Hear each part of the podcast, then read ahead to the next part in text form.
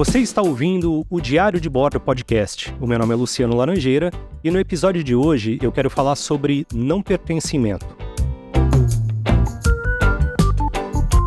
Bom, deixa eu começar contando alguns causos e aí eu vou tentando amarrar para ver se tudo isso aqui vai fazer sentido. Quando eu tinha lá meus 11 para 12 anos, eu saí de Campo Grande, no Mato Grosso do Sul, para voltar a morar em Santos, no litoral de São Paulo, ali na famosa Baixada Santista.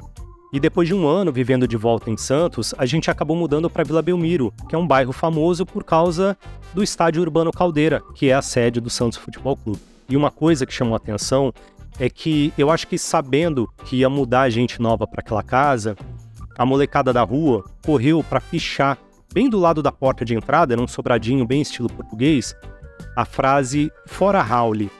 E para quem não está familiarizado com esse termo, Raule é uma palavra que vem do Havaí, que significa mais ou menos quem é de fora, o estrangeiro, o forasteiro, que a gente tem na língua portuguesa.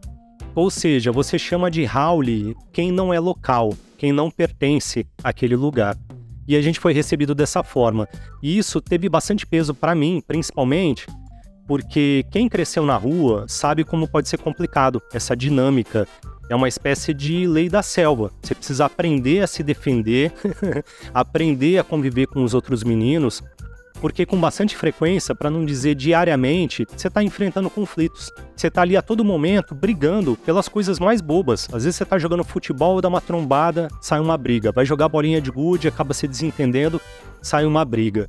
Pelo menos foi assim para mim, né? Ali naquele contexto histórico, cultural, naquele recorte demográfico no tempo, foi dessa forma que funcionou. Então, desde muito cedo, eu tive que aprender a desviar de certos perigos que você vê na rua. Aprender a brigar, aprender a bater, aprender a apanhar, aprender a não demonstrar certas fraquezas, certas sensibilidades, porque aquilo ali podia ser capitalizado na mão dos outros meninos na forma de bullying.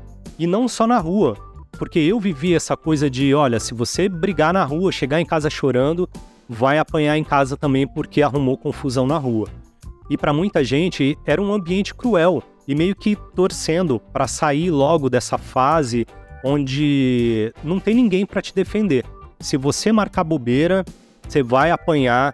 E ali na rua onde eu morava, Antônio Carlos, né, que é uma das principais ruas da Vila Belmiro, porque fica de frente para um dos principais portões do estádio, pelo menos era assim na época, não sei mais como que é hoje era um ambiente cruel. Eu imagino que os adultos deveriam olhar, né, os nossos pais, os nossos responsáveis, deviam olhar pra gente e pensar assim: nossa, que maravilha, né? Essa molecada toda, esse monte de menino brincando na rua todo dia, toda hora, jogando bola, é pega-pega, não sei o que, esconde-esconde. E deviam achar uma coisa super saudável. Quando, na verdade, pela perspectiva dos meninos, era uma lei do cão. Acho que na nossa cabeça a gente conseguia fazer paralelo, por exemplo, com uma prisão. Cada um na sua cela, que eram as suas próprias casas, né? E aí a gente tinha aquele espaço comum, onde se você marcar bobeira, não escolher o grupo certo com quem você vai andar, não souber fazer essa espécie de política da boa vizinhança com os outros meninos, você vai sofrer, você vai apanhar, vai ser zoado, vai ser perseguido. Então tinha que aprender rápido, tinha que aprender a fazer essa leitura. E no meu caso, tinha esse peso de eu ser de fora, e ser de fora de várias maneiras. E aí, puxando disso, eu preciso dizer que desde muito cedo eu tive que aprender a conviver com essa sensação de ser o cara novo, alguém que é sempre de fora, alguém que está sempre mudando porque a gente mudava bastante. A gente morou em várias cidades e na mesma cidade a gente morou em diferentes endereços. Então eu acostumei a mudar de escola com bastante frequência. Eu acho que durante a minha infância e adolescência, se eu passei muito tempo estudando na mesma escola, foi dois anos. Eu lembro que eu costumava contar em meses quanto tempo eu tinha dormido no mesmo quarto. E isso era estranho para algumas pessoas, e normalmente as pessoas me perguntavam assim: mas seu pai é militar, né? Ou alguma coisa nesse sentido, para poder explicar por que, que a gente mudava tanto. E não tinha exatamente uma explicação especial nesse sentido.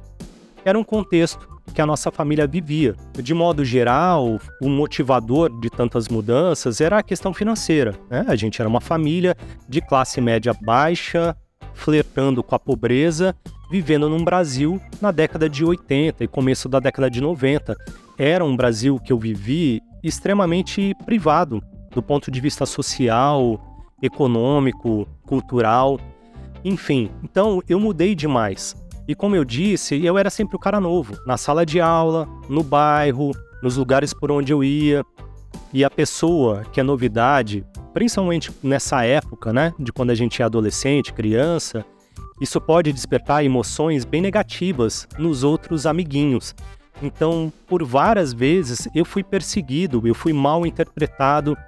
E aqui dá até para incluir outros fatores, porque ao mesmo tempo que você desperta essa reação negativa de algumas pessoas, você desperta também a curiosidade. Então eu lembro de ir morar no interior e as meninas na escola, às vezes, né, chamar a atenção, pô, quem é esse carinha que veio de fora, ele fala diferente, se veste diferente, e querer se aproximar e outros meninos se sentirem enciumados, sabe? E depois quererem vir arrumar confusão comigo, tipo assim, quem você tá pensando que você é, né? Chega de fora, e aí vem aqui ganhar as nossas meninas, e acho que o fato de eu ter tido experiências parecidas com aquela anteriormente, com o tempo, eu fui desenvolvendo essa habilidade para navegar em ambientes estranhos.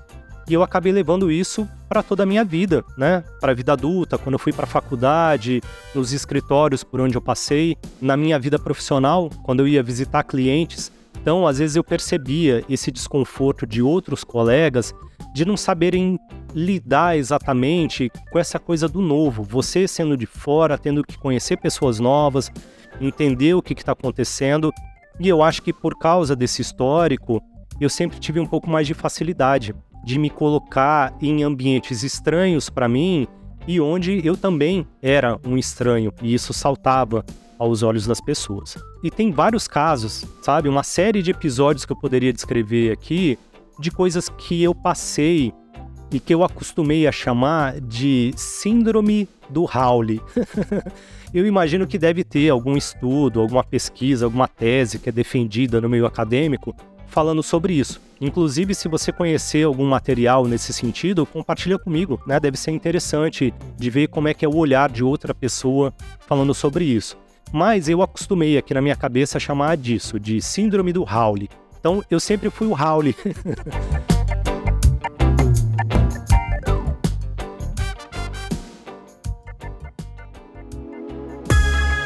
eu vivi quase toda a minha adolescência em Santos, ali na Baixada Santista, né? Embora eu tenha me mudado para outros lugares, para o interior, cidade de registro no interior de São Paulo, Venda Nova do Imigrante no interior do Espírito Santo, morei em São Vicente, morei no Guarujá, mas de modo geral, eu era tido como o carinha da praia, o caiçara, como a gente chama lá em São Paulo.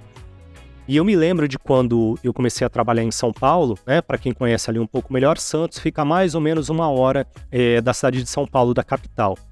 E eu comecei a trabalhar muito cedo na área de informática e as principais oportunidades, os empregos, estavam todos em São Paulo. Então, em algum momento, de alguma maneira, eu ia ter que ir para São Paulo trabalhar.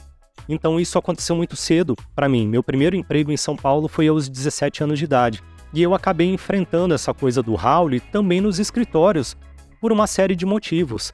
Quando eu comecei a trabalhar nesses escritórios, normalmente eu era o cara mais novo e era o cara com menos instrução, porque eu ainda estava no segundo grau.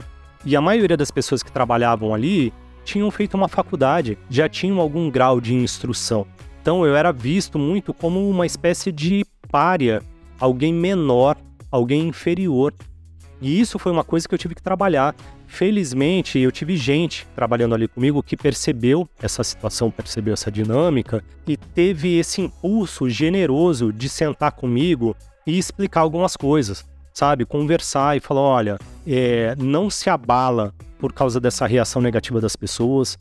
Em muitos casos, isso é uma espécie de inveja, de ciúmes, da pessoa perceber todo o potencial que você tem, todo o esforço, toda a dedicação que você tem para estar tá aqui, por causa do seu contexto socioeconômico. Eu consigo entender que aqui você é uma espécie de peixe fora d'água, tentando jogar o mesmo jogo que essas pessoas jogam mas jogando com certas desvantagens, porque você não teve a educação é, formal necessária, é, necessária entre muitas aspas, né? para estar tá aqui, porque o conhecimento que você tem, o modo como você desenvolve o seu trabalho, não deixa nada a desejar em relação a essas pessoas que, que de repente está aí, né? Fez uma faculdade, fez cursinho, fez curso de especialização e você é um cara autodidata, né? Que enfia a cara aí nas apostilas, nos livros, no computador e está tentando fazer o seu melhor. Também tinha a questão do jeito de falar, porque eu tendo me criado dessa forma na rua, vivendo em Santos, eu tinha um jeito de falar muito diferente do modo como eu me vejo falando hoje. Então eu falava muito mais palavrão, falava muito mais gíria, tinha muita dificuldade de me expressar, de falar de forma clara, de encadear, de formar uma frase eloquente para tentar me fazer entender com as pessoas. Eu falava do jeito que eu aprendi a falar na rua, com a molecada. E aquilo ali soava meio estranho para as pessoas. E eu tinha uma sensação meio parecida em relação às pessoas, por ter essa sensação de que eles falavam tudo certinho, falavam português correto, não usava gíria, explicava as coisas de forma técnica, e eu falava, caramba, né? Não, é difícil até de entender o que, que essas pessoas estão falando. Mas ao mesmo tempo, eu entendi que o meu jeito era mais estranho para eles do que o jeito deles para mim, porque eu estava de certo modo acostumado a consumir outros materiais, ler alguns livros. Nessa época, eu ia à igreja, eu assistia televisão, eu via filmes, então eu tinha um certo contato. E para essas pessoas, o contato que eles tinham com esse tipo de, de cultura, que de uma forma bem esdrúxula, era uma cultura inferior na cabeça deles, e a maioria das pessoas ali não estava acostumada com o tipo de música que eu ouvia, com o tipo de comida que eu estava acostumado a comer, com o tipo de roupa que eu usava quando eu estava fora do escritório. Então, como eu disse, eu tive pessoas generosas que me acompanharam nesse começo e souberam, à sua maneira, me explicar certas coisas. Dizer: olha, você não precisa deixar de ser quem você é, você não precisa ter vergonha de ser quem você é, mas ao mesmo tempo pode ser bem interessante você aprender a desenvolver outras habilidades sociais no seu jeito de falar, no seu jeito de comunicar, as palavras que você vai utilizar, o modo como você vai se dirigir, cumprimentar as pessoas, como você vai entrar numa reunião de trabalho e apresentar as suas ideias, o trabalho que você está fazendo. Então, eu acho que eu tive bons mentores que não tentaram me moldar para ser uma coisa que eu não era, mas que me ajudaram a desenvolver essas habilidades que, de alguma forma, eu trago até hoje na minha vida. E tendo mudado de Santos para São Paulo, é que me trouxe essa ideia da síndrome do Howley. Porque pela primeira vez, uma ideia ficou muito clara para mim que é a seguinte: num determinado momento, vivendo em São Paulo, eu era considerado caiçara. Eu era considerado o cara de Santos. E quando eu voltava a Santos para visitar meu pai, para visitar meus amigos, eu era visto como paulista, ou seja, paulistano. E acho que muita gente vai se identificar comigo nesse sentido. E eu estou dizendo isso porque eu percebi essa coisa da síndrome do Howley acontecendo com outras pessoas também. Por exemplo, eu tive um colega de trabalho que se criou, cresceu na Bahia, mas ele era de Pernambuco. Então ele relatava que quando ele ia para Pernambuco, as pessoas chamavam ele de baiano. E quando ele estava na Bahia, as pessoas chamavam ele de pernambucano. E aí ele mudou para São Paulo para trabalhar, né? Já depois de adulto, foi com a família, com os filhos. E aí em São Paulo ele era visto como baiano. E quando ele voltava para Bahia para visitar os parentes, os amigos, lá as pessoas começaram a tratar ele como paulista. então ele ficou nessa sinuca, porque em São Paulo ele era baiano mas na Bahia ou ele era paulista ou pernambucano, e em Pernambuco ele era baiano ou paulista. E aí ele dizia isso: olha, eu, eu perdi, porque por mais que eu me sinta fazendo parte desses três lugares, a verdade é que quando eu tenho contato com as pessoas, eu passei a ser sempre o cara de fora. Então você vê como é desproporcional? A pessoa tem uma relação com esses lugares, com essas pessoas, que não é a mesma relação que essas pessoas, esses locais, têm de volta com a pessoa. Aliás, se você passa por alguma coisa parecida, e eu sei que tem gente ouvindo agora que passa por isso, manda aí teu comentário, conta aí como é que é a tua história, como é que você se sente em relação a isso.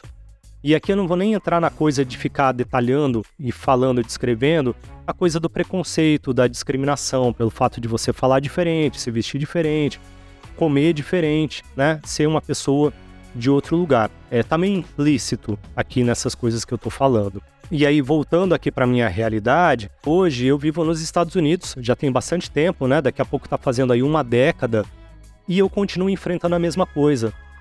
Porque pro brasileiro, por estar tanto tempo fora do Brasil, sem ter esse contato real, físico com as coisas que acontecem lá, eu passo a ser visto como uma espécie de gringo, não mais aquele brasileiro que faz parte daquele contexto. Não é assim com todo mundo, mas eu percebo isso de forma sutil, principalmente nos ambientes digitais, sabe? Que a pessoa não tem esse contato mais humano e eu sinto sendo meio interpretado dessa forma. É o gringo, não é mais o brasileiro. E aqui, por mais tempo que eu viva nessa terra estrangeira, eu sempre vou ser o cara de fora, o imigrante, o Howley. Por melhor que eu consiga falar o idioma local, sempre vai ter um sotaque, sempre vai ter ali um detalhezinho que você percebe que a pessoa não é dali. No meu caso, tem também a coisa da fisionomia, do biotipo. Aqui onde eu vivo, que é uma maioria esmagadora de brancos, brancos mesmo, eu sou considerado marrom para mim foi muito estranho, muito curioso quando os meus filhos pequenininhos chegaram para mim fazendo esse tipo de observação, dizendo: "Nossa, pai, você é marronzinho, né?" E no Brasil, eu sou considerado branco, sei lá, pela maioria das pessoas, eu passo como um cara branco. E aqui eu não sou considerado branco. Então, além de tudo, tem esse detalhe também. É o cara que é latino e que não é branco. E tem uma curiosidade também aqui nos Estados Unidos, pelo menos aqui no estado onde eu moro, existe muito papel, muito formulário, muita coisa para preencher. E na maioria dos casos, tem alguma parte ali do formulário, seja de escola, de um consultório médico, de um emprego que você vai aplicar, praticamente tudo tem uma parte ali que é para falar sobre a sua etnia, para falar sobre a sua raça, tem esse tipo de abordagem. E é muito estranho porque normalmente as opções que são apresentadas ali causam confusão no brasileiro, ou pelo menos num brasileiro como eu. Então aquela opção de branco deles não se aplica a mim. E aí, naturalmente, você acaba indo buscar as outras opções e normalmente não tem uma opção certeira, por exemplo, latino brasileiro. Você tem o latino hispânico e latino não hispânico. E aqui surge um detalhe que cabe uma discussão para outro podcast, que é essa dificuldade que a gente brasileiro tem de se identificar enquanto etnia, enquanto raça. E eu não gosto muito desse termo raça, sabe? Eu tenho dificuldade de, de aceitar, mas tá ali, faz parte da burocracia. Então meio que você aprende a jogar esse jogo. Do mesmo modo como eu também não gosto do termo latino-americano, sul-americano. Às vezes eu falo assim, ah, o americano, e algumas pessoas tentam me corrigir dizendo assim, não, mas você é americano também, tem que parar com essa coisa, é o norte-americano ou o estadunidense. E se dependesse de mim, a gente tirava essa coisa de América, americano, da gente brasileiro, sabe? Na minha cabeça, tipo, América é lá, no caso aqui onde eu vivo agora. Mas assim, lá é a América, aqui é o Brasil, aqui é outra coisa. E eu fico com essa sensação, sabe, um desconforto por dentro de aceitar essa coisa de se classificar como latino-americano, sul-americano. A gente está sempre se colocando numa subcategoria. Eu gostaria que existisse outro termo para a gente fazer referência a gente mesmo. Inclusive, se você conhece uma outra palavra, um outro termo, alguma outra proposta, compartilha comigo aí, manda, né? Deixa eu me informar, deixa eu saber mais sobre esse assunto. Enfim.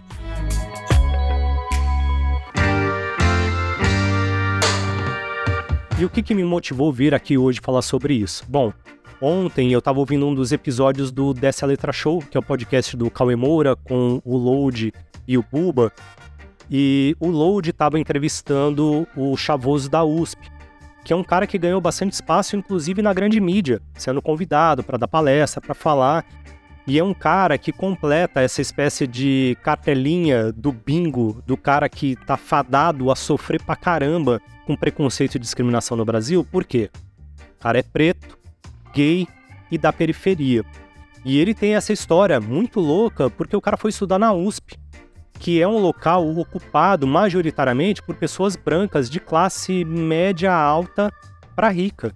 E eu achei esse episódio do Chavoso da USP com o Load sensacional, porque são dois caras da periferia que vivem essa luta constante, cotidiana, para poder ocupar o espaço que eles ocupam dentro dessa sociedade extremamente racista, discriminatória e que enxerga essas pessoas como pessoas que não pertencem àquele contexto. E um monte de coisa que o Chavoso falou ali, o nome dele é Tiago, eu acabei me identificando, sabe? De você chegar num lugar, as pessoas olharem para você e terem uma preconcepção de quem você é, de quem talvez você seja, e às vezes até te tratarem, sabe, como uma coisa meio de coitado, olha assim, ah, coitadinho, né? Ele tá aqui, estudou em escola pública, veio da periferia, é pobrezinho, não teve acesso às coisas, não sabe falar direito. E enquanto ele ia falando, trocando essa ideia com o Lud, eu, ia pensando assim, caramba, eu passei por coisas desse jeito, muito parecidas. Inclusive quando ele tá ali falando que ele precisou mudar um pouco o jeito dele falar para poder se comunicar, o tipo de palavra que ele escolheu, o modo como ele ia tentar explicar certas coisas para as pessoas, para poder se fazer entender. E assim, tem um ponto ali, eu já tinha ouvido o Load falar isso num outro lugar, e aí eu ouvi o Chavoso falando também, e aí eu começo a perceber que isso é uma espécie de reclamação comum quando existe essa dinâmica, sabe? Você vem de um lugar onde você fala muita gíria, fala muito do jeito que se fala na rua, e aí você se vê num ambiente onde as pessoas falam, sei lá, de um jeito mais certinho, né? Entre aspas aqui, porque essa coisa de falar certinho também cabe uma outra discussão, mas é uma coisa que eu me sinto meio contrariado, é que eles dizem assim, pô, eu cheguei no lugar, o cara começou a falar difícil, aí eu já não, já não gostei, já criei uma resistência e tal. Eu entendo o porquê disso, porque eu passei por isso, e eu continuo passando por isso hoje quando eu vou, sei lá, ler algumas coisas, certos autores, certos livros, que eu penso assim: para que, que o cara tá escrevendo desse jeito? Para que, que o cara tá usando esse tipo de linguagem? Não dava para ir direto ao ponto, falar do jeito que todo mundo fala, mas eu também entendo a necessidade do cara ter que atender aquele tipo de estética, aquele jeito de escrever, de falar que você vê na academia ou em alguns ambientes da academia mas tem uma coisa ali que, que me chama a atenção, que se eu pudesse sentar para conversar com o Chavoso ou com o Load, sabe, e, e dar esse truque de volta, é dizer que do mesmo modo como a gente estranha esse jeito todo complicado, empolado de falar, essas pessoas também têm dificuldade de entender o modo como a gente fala quando a gente está falando com o jeito da rua com o jeito da gíria. Eu lembro, sabe, quando eu cheguei em São Paulo para trabalhar novinho e às vezes eu pedia algumas coisas, eu falava algumas coisas e as pessoas olhavam para minha cara e assim, do tipo, cara, eu não tô entendendo o que você tá falando. Você consegue falar de um jeito que eu entendo? De novo, cabe toda uma outra discussão, porque existe um pano de fundo muito maior, muito mais complicado sobre a questão do racismo sistemático que está impregnado na nossa sociedade e tal. Né? A gente pode falar sobre isso num outro momento, mas eu tô puxando por uma direção um pouco mais prática, talvez seja a palavra certa, que é assim, a língua, ela muda e ela varia demais de local para local e de época para época. Eu me criei falando de um jeito que eu não falo mais hoje em dia. Se eu encontrar pessoas que falam do modo como eu estava acostumado a falar, eu vou entender e eu vou trocar ideia numa boa mas você vê, o próprio distanciamento no tempo faz com que eu comece a perder a capacidade de compreender certas coisas. Então, eu já não vivo no Brasil há bastante tempo, isso faz com que eu não tenha contato com todas essas gírias. Então, eu ouço termos que eu penso assim, bom, essa gíria aí não é da minha época. Embora ela esteja fazendo referência a alguma coisa que era comum para mim naquele momento e eu falava de outro jeito quando a gente ouve uma pessoa falando e ela está falando muito diferente da gente, seja porque a pessoa está usando uma estrutura de linguagem que é muito rebuscada, cheia de termos, cheia de coisa técnica às vezes, ou se a pessoa está falando uma linguagem, sabe, mais coloquial, mais de rua, mais de gíria, que parece ser mais limitada para descrever certas coisas, em ambos os casos, o nosso incômodo, ele vem do sentimento de medo, de estranheza. Percebe? Eu acho que às vezes leva um tempo ou precisa haver um certo esforço para a gente compreender que o fato de a gente parecer diferente, falar diferente, ser de fora, ser considerado diferente, gera incômodo nas pessoas. Pode gerar incômodo, pode gerar reações negativas.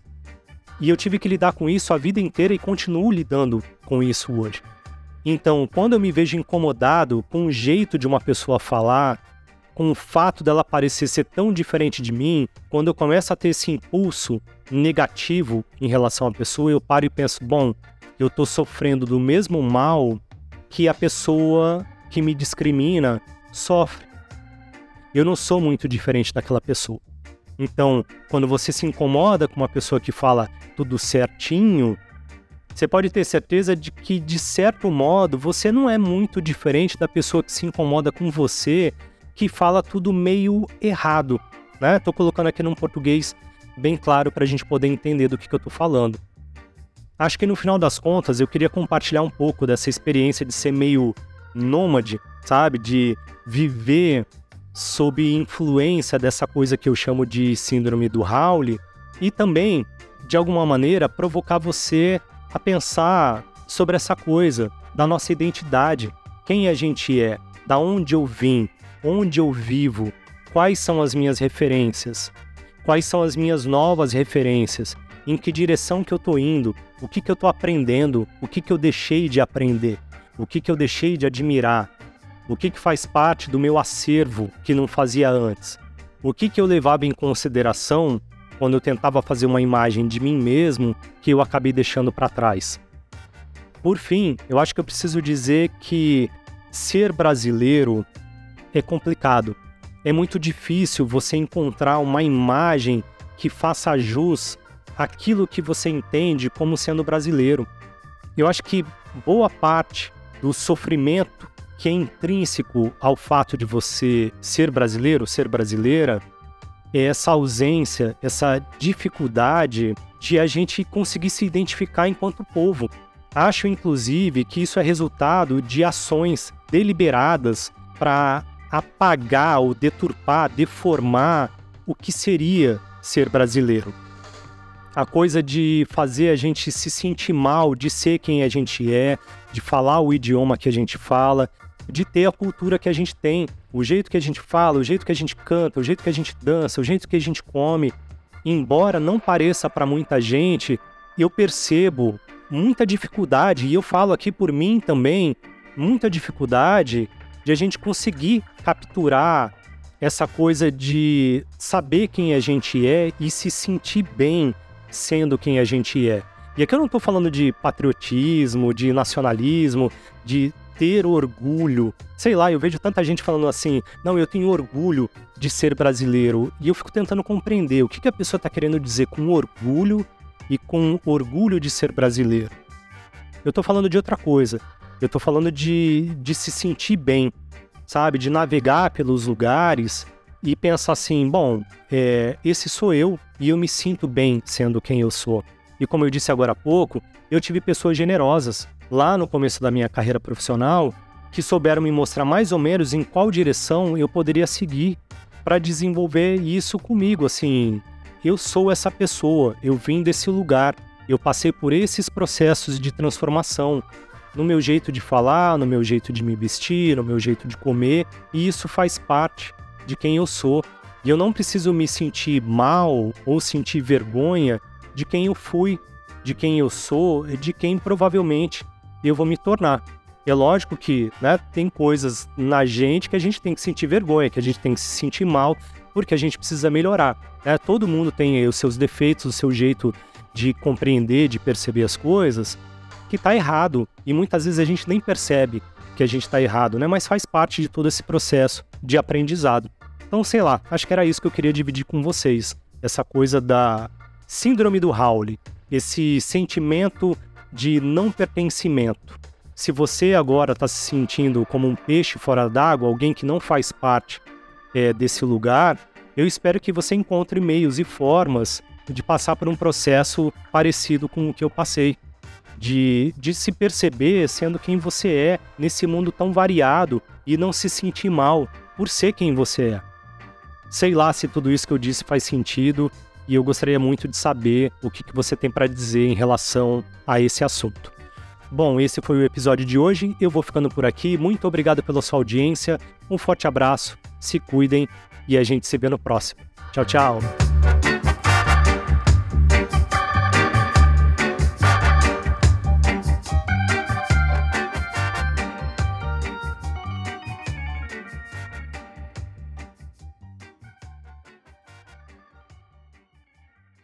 Coisa que mais me entusiasma no Brasil é essa unidade de contrastes que é o povo brasileiro.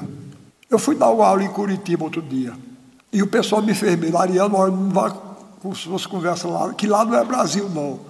E eu cheguei com medo, eu cheguei assombrado. Mas que conversa. Quando assim que eu olhei para o povo, eu vi que eu estava em casa, como eu estou aqui. Porque era a mesma coisa. A gente está certo. Um mais galegado, outro mais, com cabelo mais escuro, outro, mas era a mesma coisa da gente. Não tem diferença, não. Essa unidade na variedade que tem o povo brasileiro. Que povo extraordinário.